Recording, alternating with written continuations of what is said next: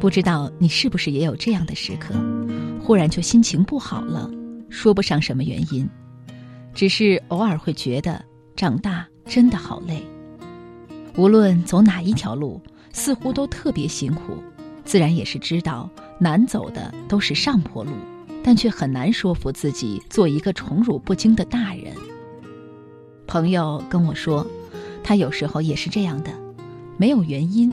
只是单纯的想沮丧一会儿，可这不过是跟自己闹个脾气罢了。生活总是要继续的，长大不就是跟自己逐渐和解的过程吗？见识越多，经历越多，就越是要把以前的自己打碎掉，然后再重新组合。即便不是自己最喜欢的样子，也要欣然接受。不同的阶段会有不同的心路历程。长大总是值得欣喜的，没有人会一直停留在原地。人都有七情六欲，有心情好的时候，自然也有不好的时候。只有跟自己和解，才能更好的生活。央广的各位听众网友，大家好，我是眼玲。今天我想和您分享一篇作家仲念念的文章。心情不好的时候，想想这句话。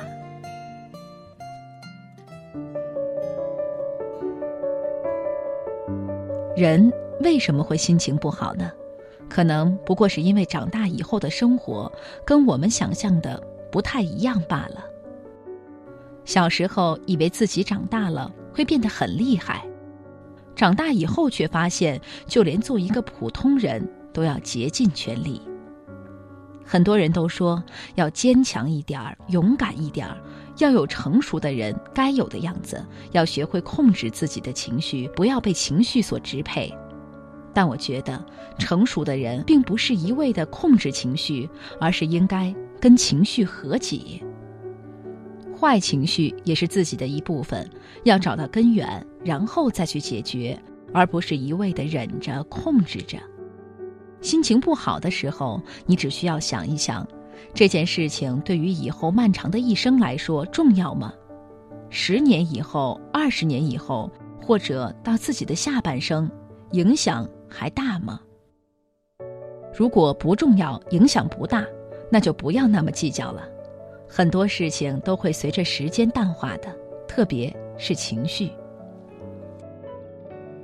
小学一年级的时候，你因为完不成作业被老师留在教室，耽误了跟小伙伴们一起捉迷藏的时间。你记恨那个老师，心想我永远都不会原谅你。可是现在二十多年过去了，你还恨他吗？中学的时候，你喜欢一个女生，但是那个女生后来跟你最好的哥们儿在一起了，你好像一下失去了两个最重要的人。你恶狠狠地说。我恨你们，永远都不会原谅你们。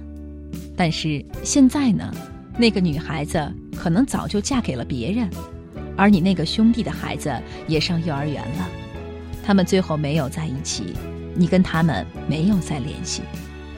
大学的时候，你因为睡过头，错过考试，挂了一科，你记恨室友，心想这群人也太不仗义了，都不知道把我喊醒吗？我恨你们。可是现在。你早已大学毕业，有了自己的女朋友，有稳定的工作，有看得见的未来。过去的种种，随着时间都慢慢散了。你看，在我们二十几年的人生里，就已经淡忘了那么多事情。